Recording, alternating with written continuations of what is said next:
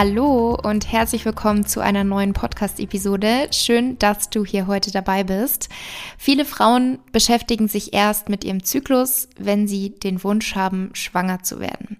Allerdings ist unsere Periode quasi ein Vitalzeichen. Also wie ein monatlicher Check-up ist die Periode zu sehen.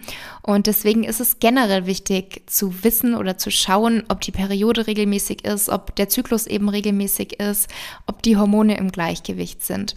Und genau darum soll es in der heutigen Episode auch gehen. Gemeinsam mit Lisa spreche ich über dieses Thema. Lisa ist Psychologin und Medizinstudentin. Allerdings ist sie jetzt bald Ärztin, also im Mai hat sie ihr Examen Namen. Das heißt, alle, die die Episode vor Mai hören, drückt ihr auf jeden Fall schon mal die Daumen.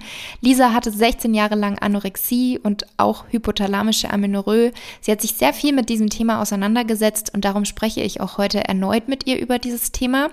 Ähm, erneut, denn wir haben schon bereits zwei gemeinsame Episoden, glaube ich. Die verlinke ich euch natürlich gerne auch in der Beschreibung. Und heute spreche ich mit ihr über die Folgen einer Amenorrhoe und in diesem Zusammenhang auch über das Thema Knochendichte und Osteoporose, also eines der Risiken bei Amenorrhoe. Und zuletzt sprechen wir auch über eine mir sehr häufig gestellte Frage, die im Zusammenhang eben mit Periodenverlust oft gestellt wird, ob die Einnahme der Pille hilft, insbesondere ob eben durch die Einnahme von Hormonen die Knochen geschützt werden können.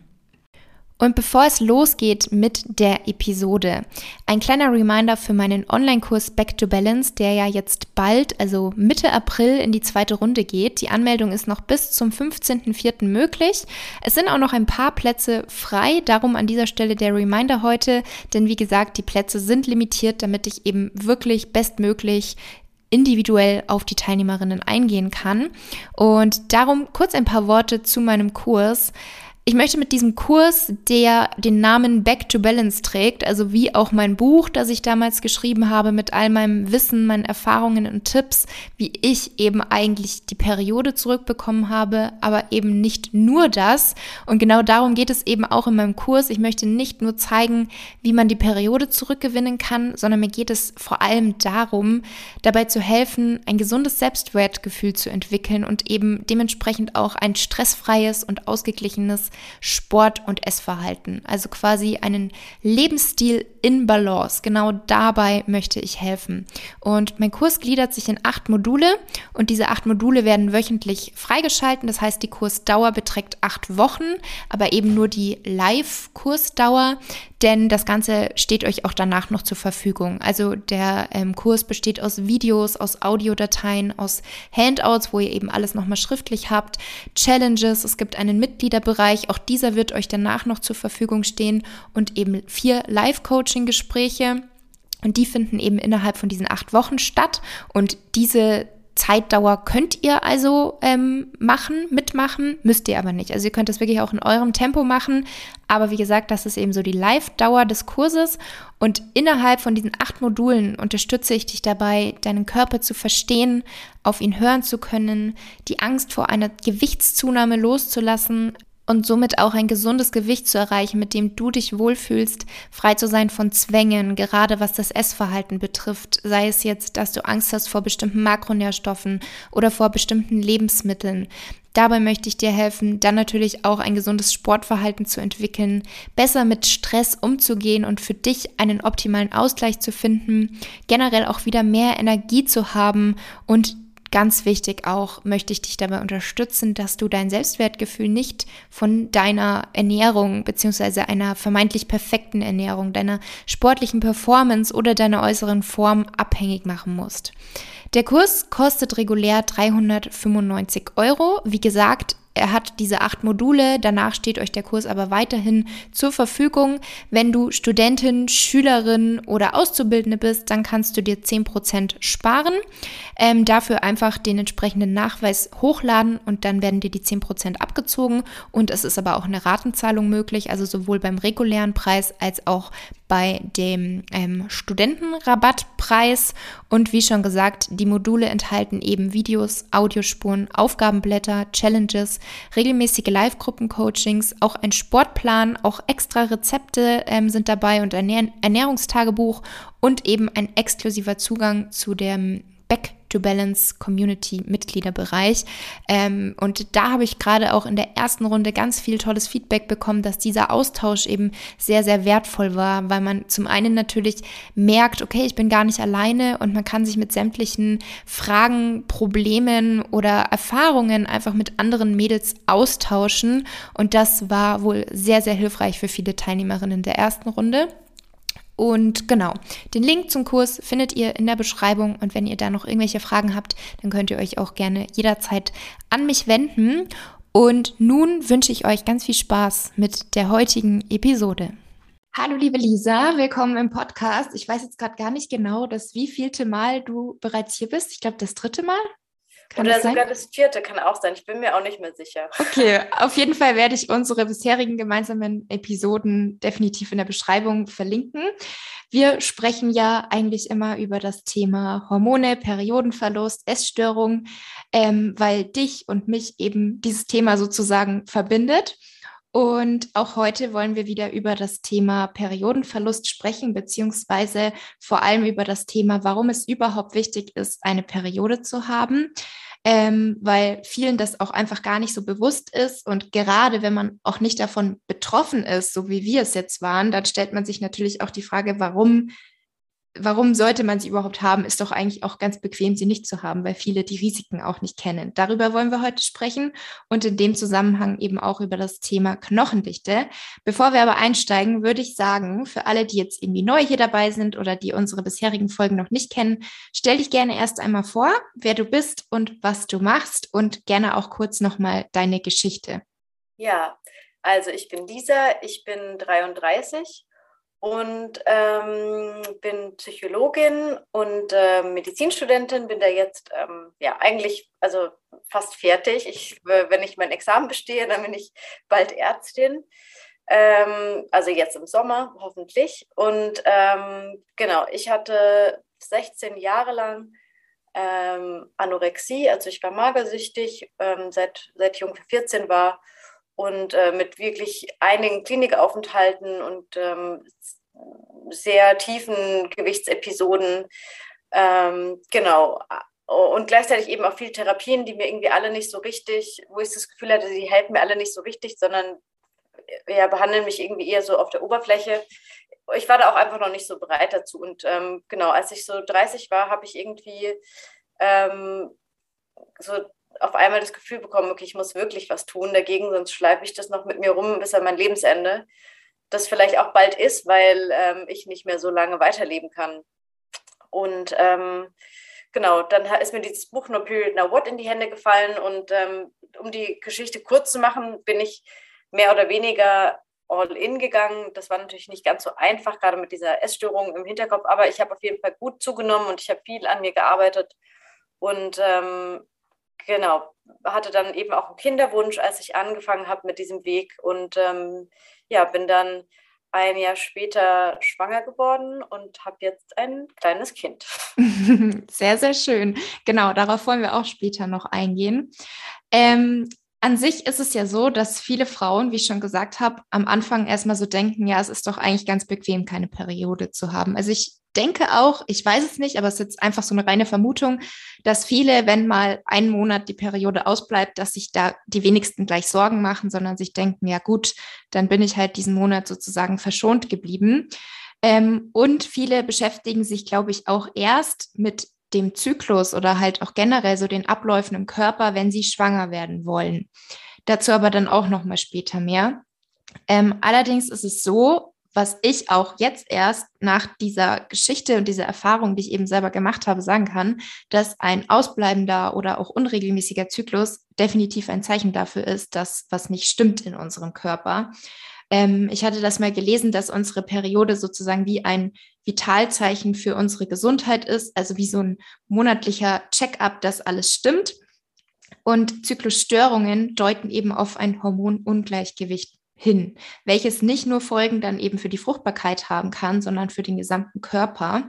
Und darauf wollen wir jetzt so ein bisschen eingehen, was überhaupt die Risiken sind, weil das war bei mir auch so ein springender Punkt, als mir bewusst geworden ist, welche Risiken das haben kann, dass meine Periode ausgeblieben ist.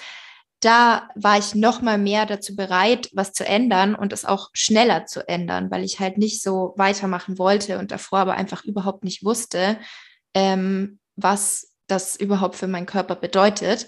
Und ich würde sagen, als erste Folge einer Amenorrhoe gehen wir mal auf das Thema Unfruchtbarkeit ein, beziehungsweise vorübergehende Unfruchtbarkeit. Ähm, und da wäre jetzt auch meine Frage an dich, Lisa, weil bei dir, du hattest 16 Jahre lang eine Essstörung. Und würdest du sagen, es ist entscheidend, wie lange man keine Periode hatte oder wie lange man essgestört war, ob oder wie schnell man die Periode zurückbekommen kann? Also, ähm, nochmal ganz kurz zu deiner Frage, ich, weil du das gerade gesagt hattest, ähm, braucht man überhaupt seine Periode? Ähm, genau, also das ist so, darum geht ja auch mitunter unsere Podcast-Folge. Natürlich ist die Antwort, dass man, dass man sie braucht für einen gesunden Körper. Ähm, es ist natürlich nicht schlimm, wenn sie ein paar Mal ausbleibt und auch wenn sie mal irgendwie ein paar Monate ausbleibt, weil man eine stressige Phase hat oder warum auch immer. Ähm, das kann natürlich schon mal sein. Aber jahrelanger oder vielleicht mehrere Monate lange, also viele Monate, sagen wir mal sechs Monate plus, ähm, das Ausbleiben einer Periode ist natürlich ähm, ist einfach nicht normal und ähm, so ist unser Körper eben nicht gedacht. Also dafür ist unser Körper nicht, ähm, nicht geeignet, dass man eben so lange keine Periode hat. Ähm, jetzt zu deiner Frage. Äh, was war deine Frage?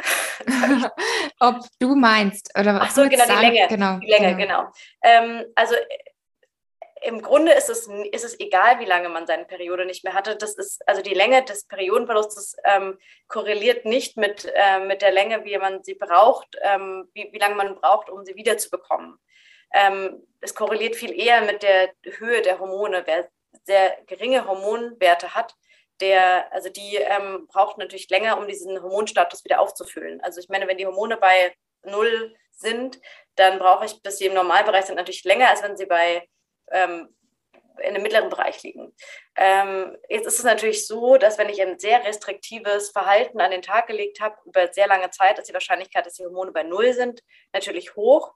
Und gleichzeitig ist natürlich jemand, der einfach eine schwere, lange Essstörung hatte, dem fällt es natürlich ähm, schwerer, ähm, sein Leben komplett umzukrempeln, also all in zu gehen, ähm, wie jetzt, ich sage jetzt mal plakativ, wie jetzt vielleicht bei dir, mhm. die jetzt irgendwie in diesen, von so einer Orthorexie in so, in so eine Anomenorrhoe ähm, gerutscht ist, wo bei dir ja jetzt aber wahrscheinlich nicht diese typischen zugrunde liegenden oder nicht typisch, sind ja nicht immer alle gleich, aber diese ähm, wirklich schwere zugrunde liegenden ähm, Fehlfunktionen, die man in der Kindheit und Jugend ähm, mhm. ähm, hatte und die dann eben zu einer massiven, schweren Krankheit in Form von einer Essstörung führen, die manchmal auch korrelieren mit Depressionen und ähm, vielleicht auch Borderline-Störungen oder Zwangsstörungen.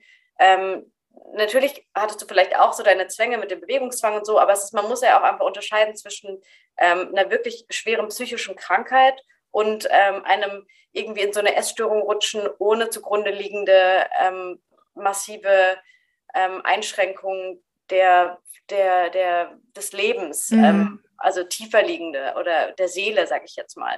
Ja. Deswegen ist es natürlich schon so, dass wenn ich jetzt so eine Essstörung entwickelt habe, als ähm, Ausdruck ähm, einer, ähm, einer Fehlfunktion oder einer, einer Störung in der Kindheit, ähm, dann ist es natürlich das zu überwinden noch mal schwerer, als wenn man jetzt einfach irgendwie in so eine, in so eine ähm, äh, Selbstoptimierungsschiene über so eine Selbstoptimierungsschiene da reingerutscht ist. Also ich glaube halt, dass das eben einfach ein Faktor ist.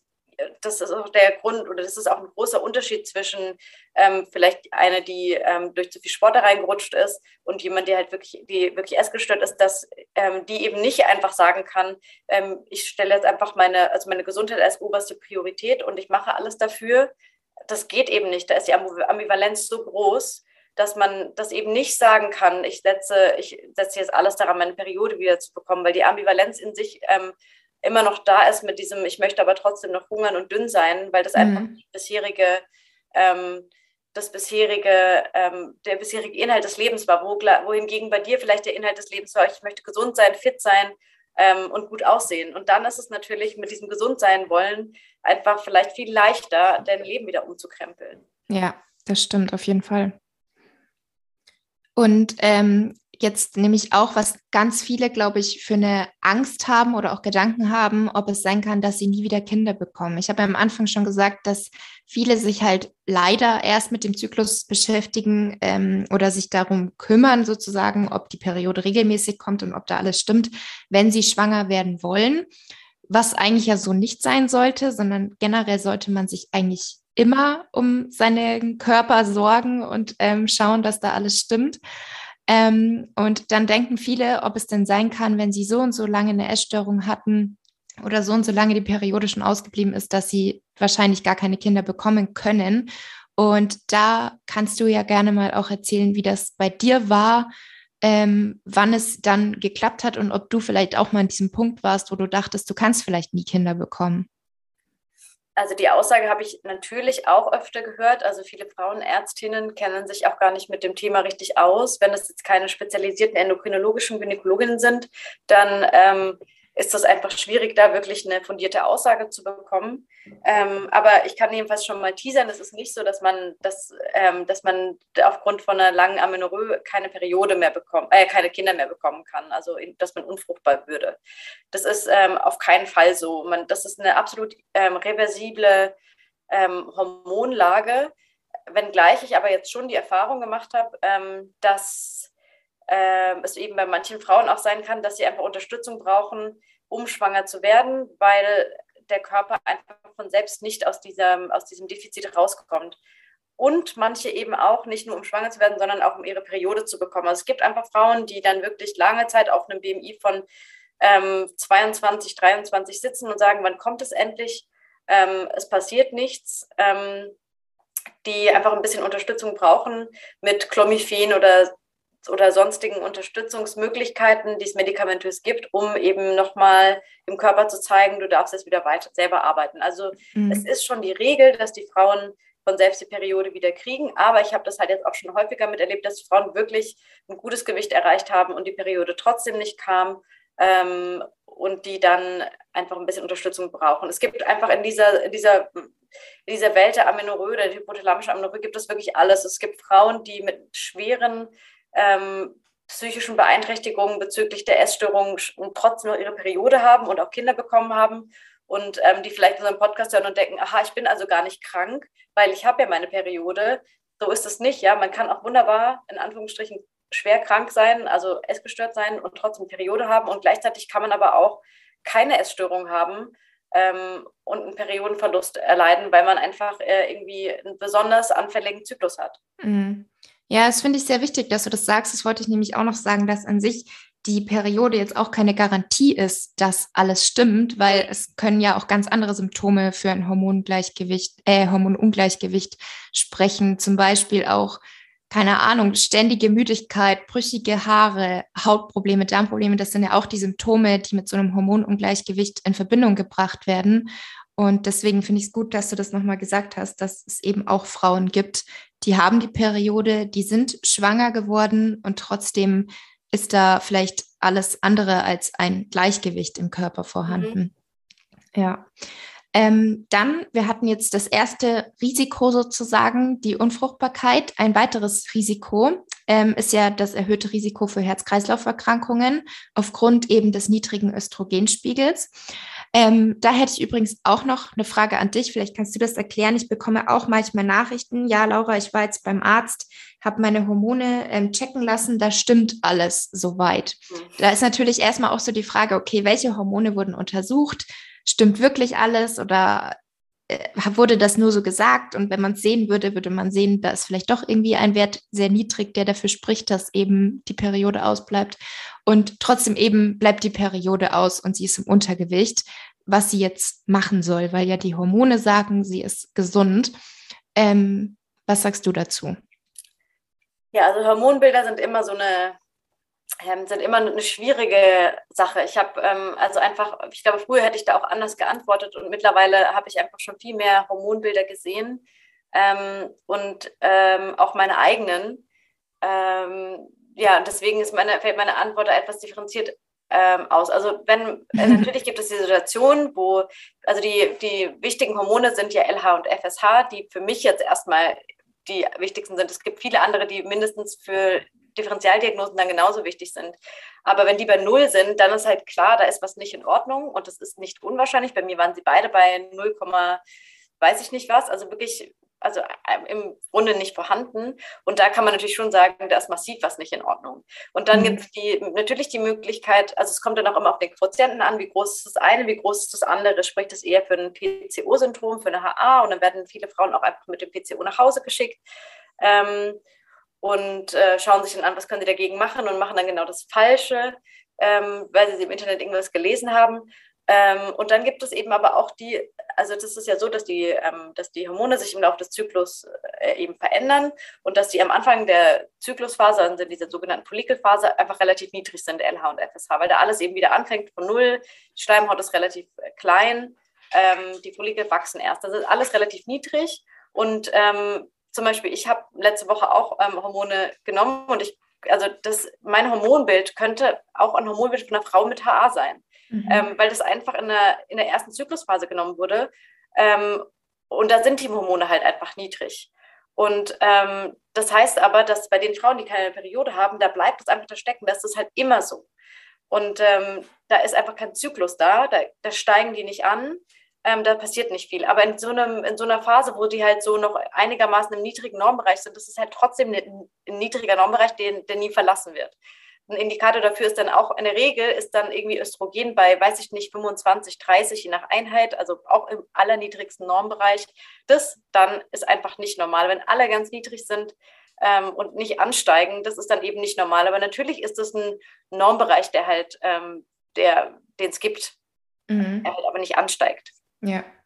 Das heißt, man sollte dann vielleicht auch ähm, öfter zum Hormone checken lassen gehen? Ja, also ich meine, das ist so eine schwierige Sache, weil wenn man nicht privat versichert ist, kriegt man das ja auch nicht bezahlt und mhm. am Ende ist man, also hat man niedrige Hormone vielleicht und hat eben keine Periode. Man müsste natürlich auch differenzialdiagnostisch gucken, kann es auch ein PCO sein, ähm, aber das ist auch eigentlich relativ schnell diagnostiziert und ich meine, manchmal kann man auch nicht richtig diagnostiz also differenzial diagnostizieren, ist es ein PCO oder eine HA und im Grunde es gibt so viele ähm, Typen von PCO. Im Grunde ist es ja nur eine Beschreibung von Hormonverschiebungen.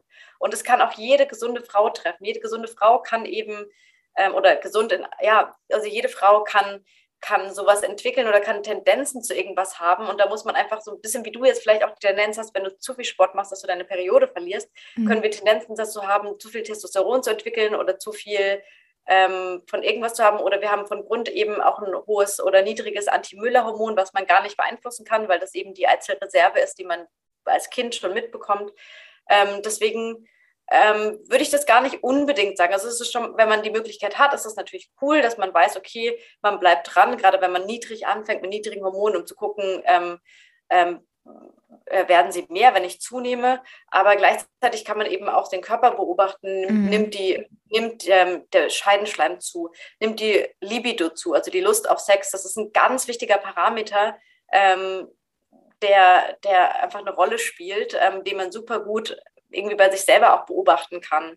Ähm, hört man, also hatte man vorher Nachtschweiß, war man viel müde, ähm, hat sich das verändert, hat sich die Energie verändert, also so sich selbst auch beobachten, man muss nicht unbedingt ständig ähm, Hormone messen. Ja, ich glaube auch.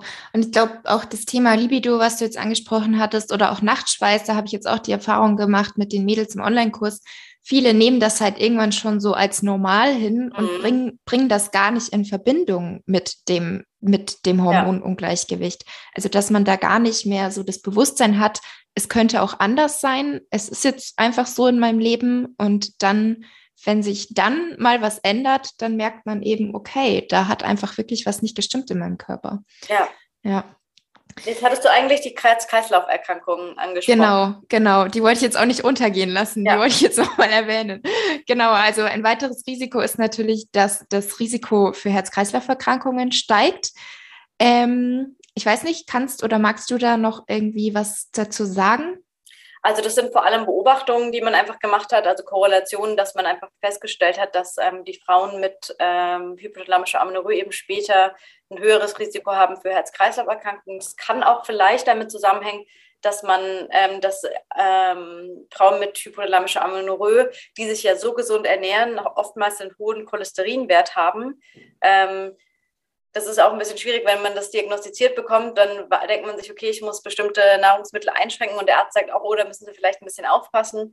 Ähm, das ist einfach eine, also es gibt nicht eine richtige Erklärung, aber eine Hypothese ist eben, dass ja alle Sexualhormone aus Cholesterin gebildet werden und ähm, dass sozusagen die Bildung einfach ähm, sistiert, also stoppt und ähm, beim Cholesterin stecken bleibt, dass gar keine mhm. Sexualhormone entstehen.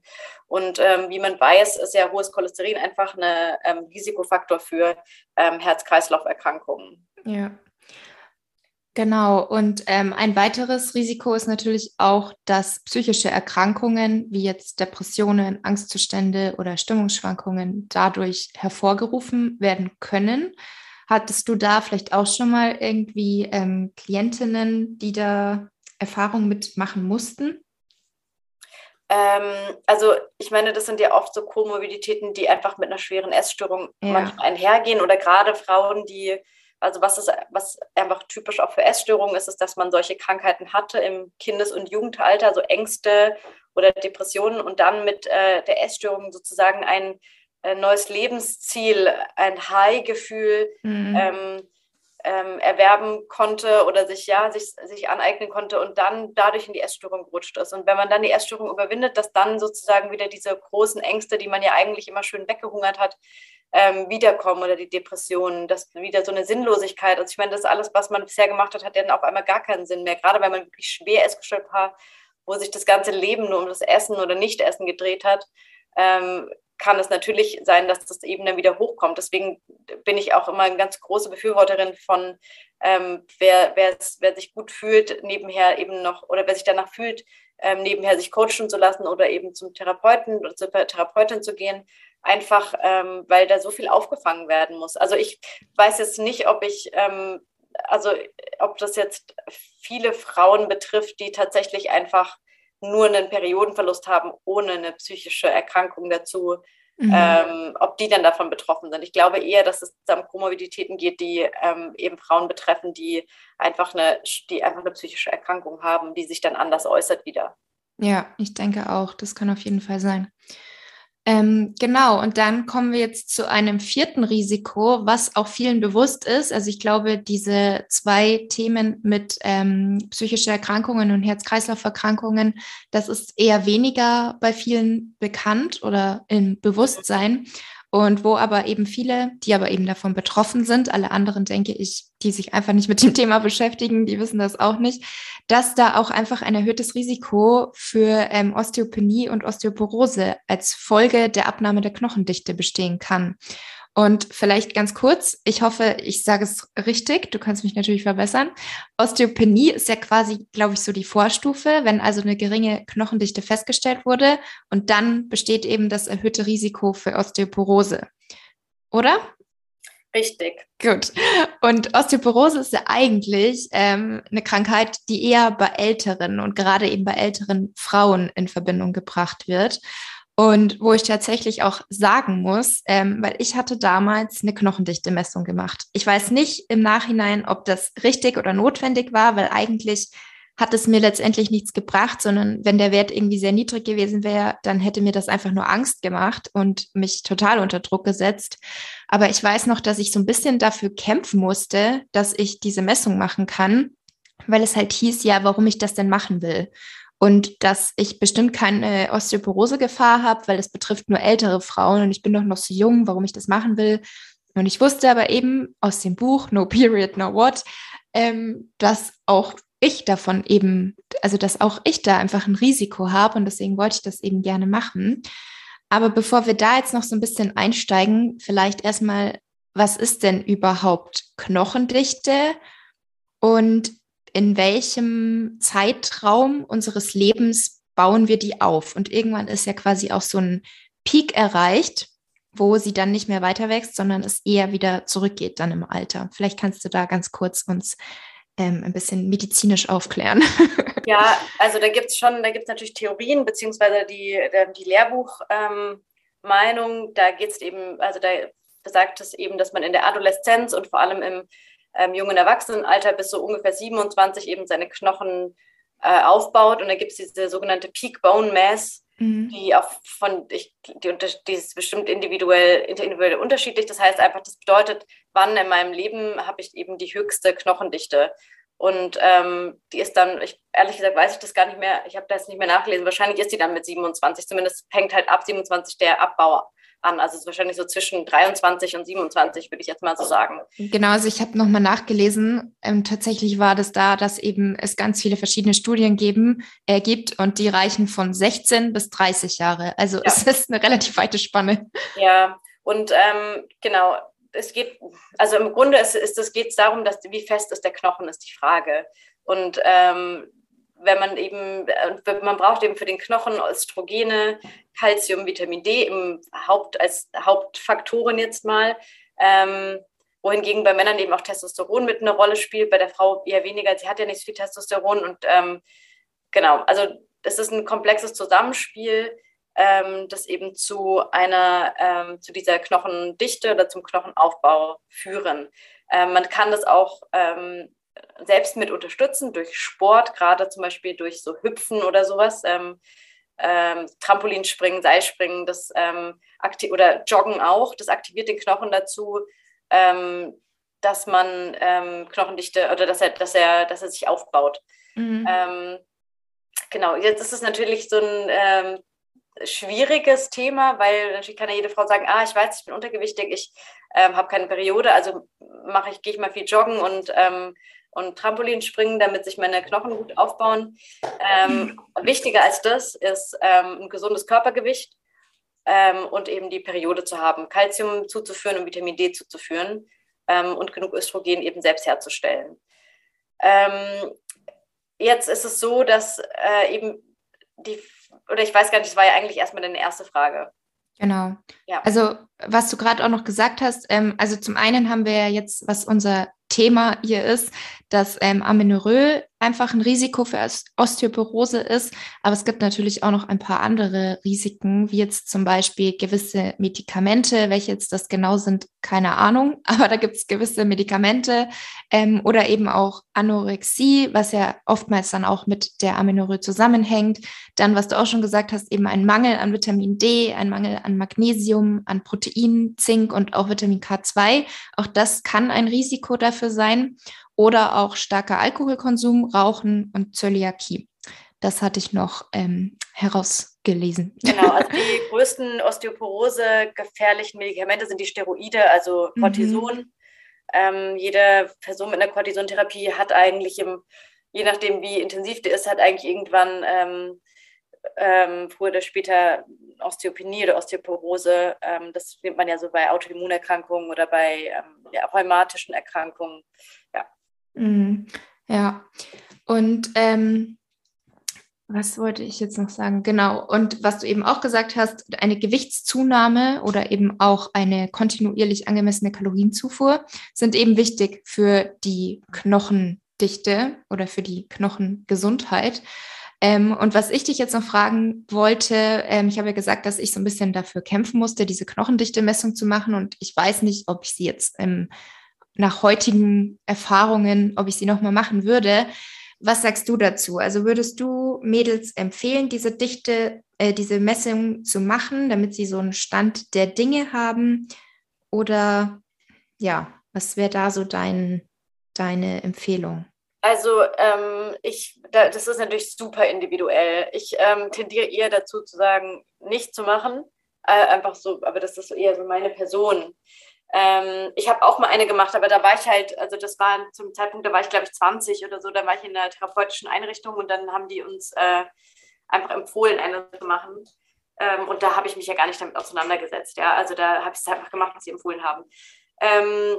Es ist immer die Frage, warum mache ich das? Also ich finde, wenn man sagt, es ist so, das, und das ist ja auch viel, also das wäre zum Beispiel bei mir so gewesen, ähm, ich bin angstgeleitet und möchte einfach, ich habe Angst davor, das zu haben und deswegen möchte ich es wissen. Ja. Ähm, und ähm, das ist ja, also dafür ist es ja einfach schwachsinnig, weil ich meine, man kann es in den Status quo kann man nicht ändern und wenn man wirklich eine Essstörung hat, also wirklich eine Essstörung, wo man, ähm, wie ich vorhin erzählt habe, die einfach eine Essstörung ist, eine schwere psychische Krankheit, dann wird man auch vielleicht durch, ähm, durch, durch so einen Gesundheitsaspekt da auch nicht rauskommen. Ich meine, mhm. man weiß ja auch, wenn ich weitermache, mache ich meinen Knochen nicht besser. Also ich meine, eigentlich müsste man, müsste ja schon alleine die, die, das Wissen um die Folgekrankheiten ähm, Grund genug dafür sein, ähm, den Lebensstil drastisch zu ändern, ob man jetzt Osteoporose im aktuellen Stand hat oder nicht, weil ich meine, das sollte ja auch, also wenn ich jetzt keine habe, dann sollte ich ja auch nicht weitermachen. Ja. Und wenn ich eine habe, sollte ich auch nicht den Kopf in den Sand stecken, sondern trotzdem weitermachen.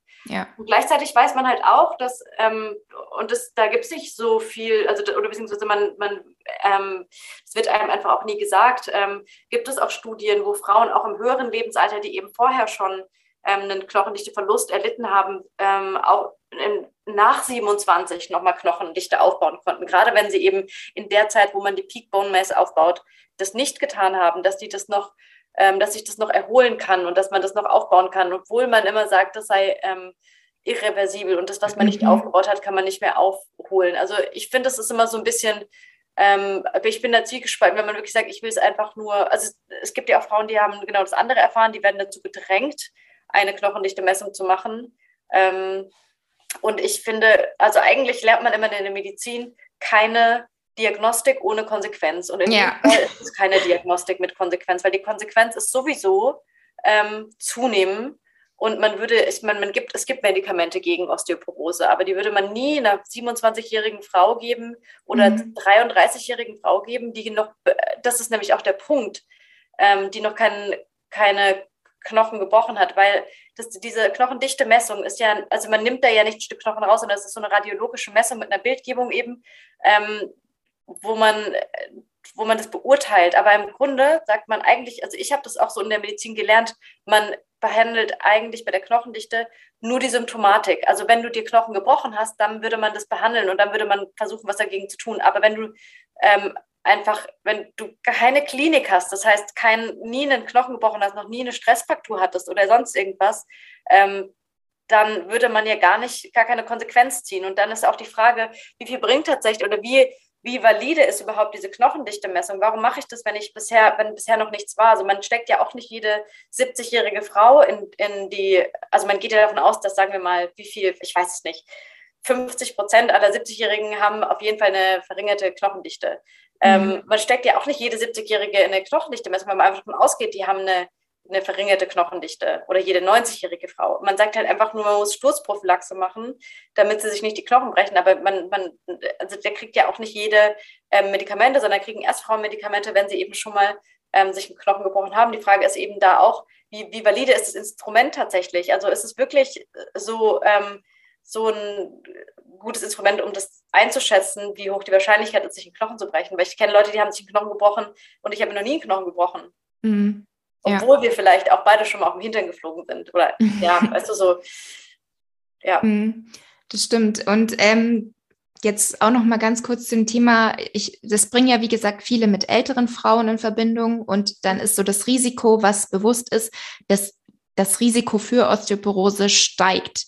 Und da denken, glaube ich, halt auch viele, dass das Risiko im Alter dann steigt. Aber wie du jetzt auch schon gesagt hast, es gibt ja auch viele, die haben das bereits in mhm. jungen Jahren. Ja. Ähm, ich kenne zum Beispiel auch eine, die hatte jahrelang eine Essstörung und die hat jetzt, ich glaube, die ist genauso alt wie ich, wenn nicht sogar noch ein, zwei Jahre jünger. Ähm, die hat jetzt auch schon Osteoporose. Weißt du da zufällig, wie viele junge Frauen davon betroffen sind.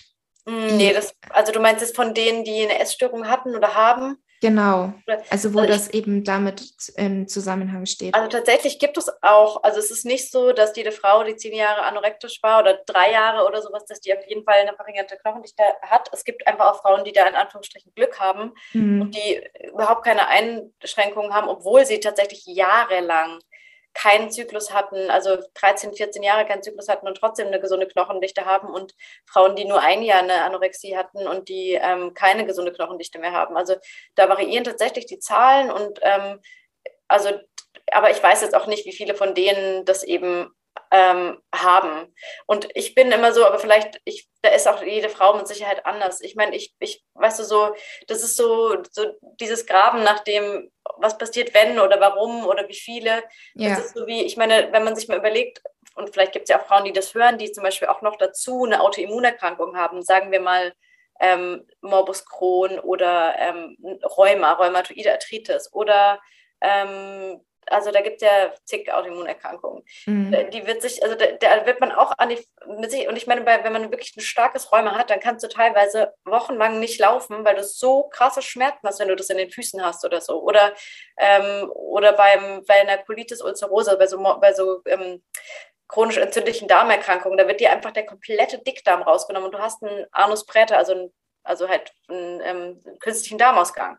Ja. Da kann man sich ja auch immer fragen, wen trifft es, warum hat es mich getroffen und immer so dieses, also das ist so ein Punkt, mit dem ich mich ja wieder auseinandersetze. Ich glaube, man darf nicht so, aber das ist natürlich, du fragst mich jetzt nach den harten Fakten, aber ich glaube, manchmal macht das auch, ich will nur mit nur sagen, es macht manchmal vielleicht gar nicht so Sinn, das so zu sehr zu hinterfragen und zu fragen, warum bin ich betroffen, warum hat das jemand anderes und habe ich das jetzt oder habe ich das nicht, sondern ähm, ich würde auch oftmals empfehlen, einfach nach vorne schauen und gucken, mhm. dass wir das Beste draus machen, weil es bringt nichts darin zu wühlen. Ähm, ich meine, es wird jede von uns, wird es die, die jetzt irgendwie auch schon mal einen nahen Verwandten verloren hat oder ähm, einen schweren Unfall miterlebt hat oder von Geschwistern oder Freunden oder so schwere Schicksalsschläge. Man kommt ja immer an diese Situation, wo man sich fragt, warum denn ich? Mhm. Ähm, und ich glaube, manchmal macht das gar nicht so Sinn. Und das ist tatsächlich eben, das ist eben auch so ein so ein Punkt mit dieser Osteoporose. Manche haben es, manche nicht und man kann sich einfach keine Erklärung finden. Es ist nicht so, dass die, die es nicht haben, dass die immer so viel Magerquark gegessen haben und so viel Kalzium aufgenommen haben, ähm, dass sie das einfach deswegen nicht bekommen haben. Ich glaube, da spielt halt auch Genetik mit eine große Rolle und einfach auch Pech. Ja, ich denke auch. Also finde ich sehr gut, dass du das auch nochmal ähm, angesprochen hast.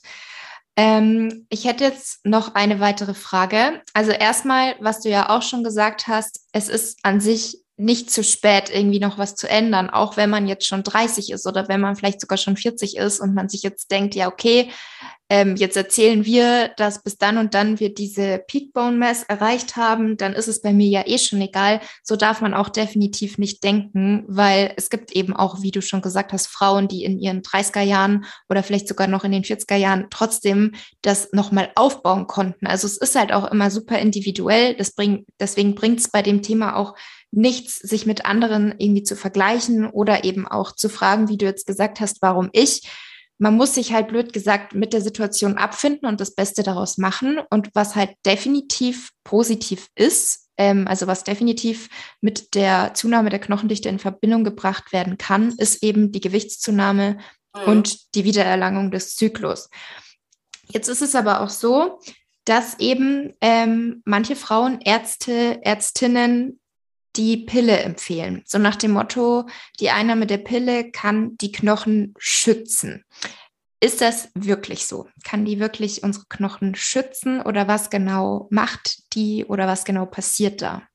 Also ähm, die, es kommt darauf an, tatsächlich kann, also kann die Pille, je nachdem, was eben für ein, ähm, für ein Hormon drin ist, also wenn das Estradiol ist, was da drin ist, und nicht Ethylen-Estradiol, mhm. ähm, oder Ethinylestradiol, ähm, dann kann das die ähm, Knochen schützen. Also dann kann es den Status quo aufrechterhalten. Ja.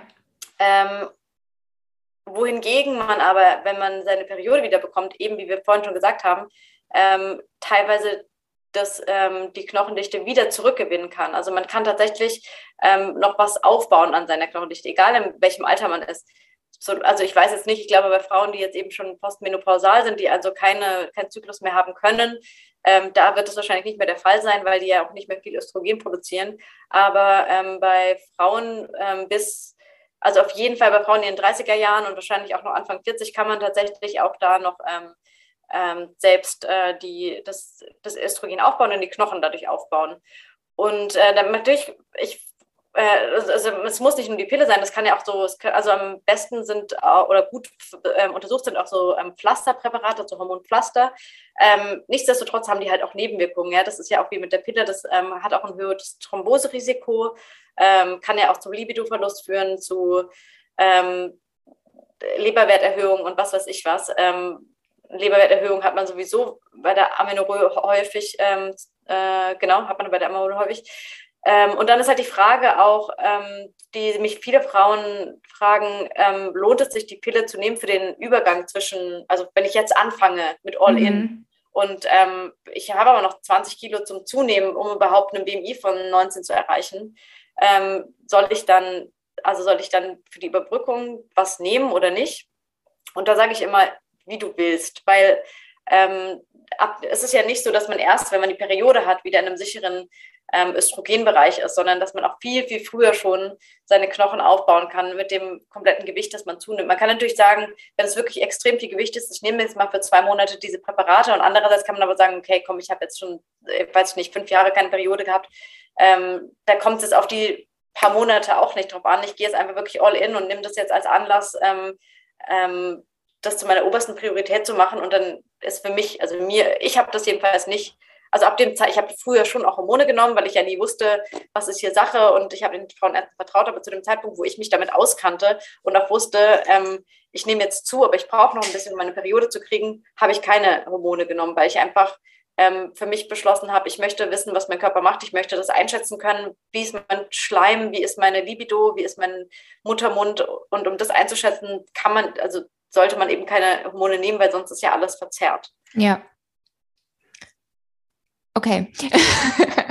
genau. Also ich glaube auch, dass man das vielleicht ein bisschen zusammenfassend sagen kann, dass Hormone zu nehmen besser als nichts ist, ja. also bevor man gar nichts macht. Ja. Aber es ist eben auch nicht die optimale Lösung, sondern die optimale Lösung wäre eben, dass man bereit ist, dazu zuzunehmen, was zu verändern und eben an seinen individuellen Ursachen für die Amenorrhoe, sag ich jetzt mal, arbeitet.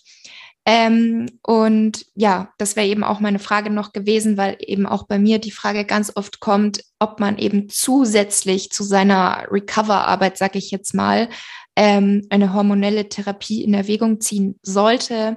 Und da hast du ja jetzt schon gesagt, kann man an sich selber entscheiden, weil da hatte ich jetzt zum Beispiel auch die Frage im Online-Kurs. Ähm, da meinte eine, dass auch diese, dieser dieses Wissen darüber, dass das eben so ein Risiko ist, das hat sie so ein bisschen motiviert, jetzt wirklich was zu verändern. Aber sie weiß, sie ist nicht so schnell bereit dazu, jetzt zuzunehmen. Also sie, sie nimmt schon zu, Schritt für Schritt, aber sie weiß, dass es eigentlich schneller gehen könnte, aber sie ist nicht mhm. dazu bereit, das so schnell zu machen, was ja auch vollkommen okay ist. Ja, also sie ja. ist ja definitiv auf dem richtigen Weg. Ähm, aber sie meint jetzt eben auch, ob ich jetzt empfehlen würde, und ich kann da oder möchte da ja an sich auch keine Empfehlungen aussprechen, weil ich halt auch einfach keine Ärztin bin, ähm, ob ich jetzt eben empfehlen würde, dass sie da eine hormonelle Therapie begleitend macht, ob das eben besser wäre, weil sie nicht so schnell zunehmen kann, wie es halt optimal wäre.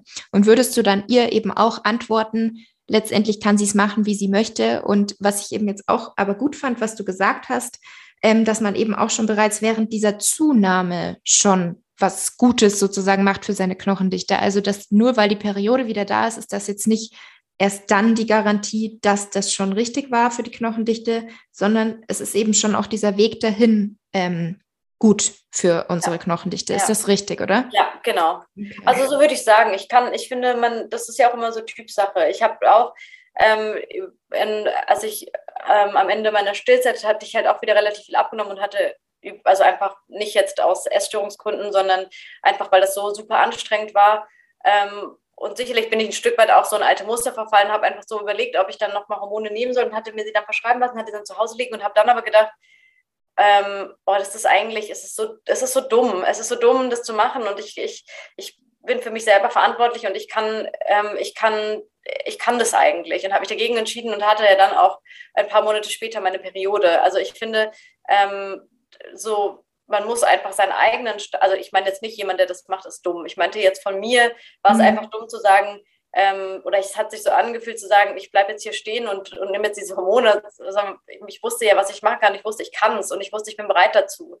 Ähm, und ich glaube, da muss halt jeder für sich selber den Status quo für sich abchecken und sagen, okay, das fühlt sich für mich richtig an oder nicht. Ähm, aber ich würde immer sagen, ja, ich würde immer sagen, mach, was es für dich richtig anfühlt. Und wenn du in drei Monaten keinen Bock mehr drauf hast, dann lässt es halt in drei Monaten. Ja, das stimmt.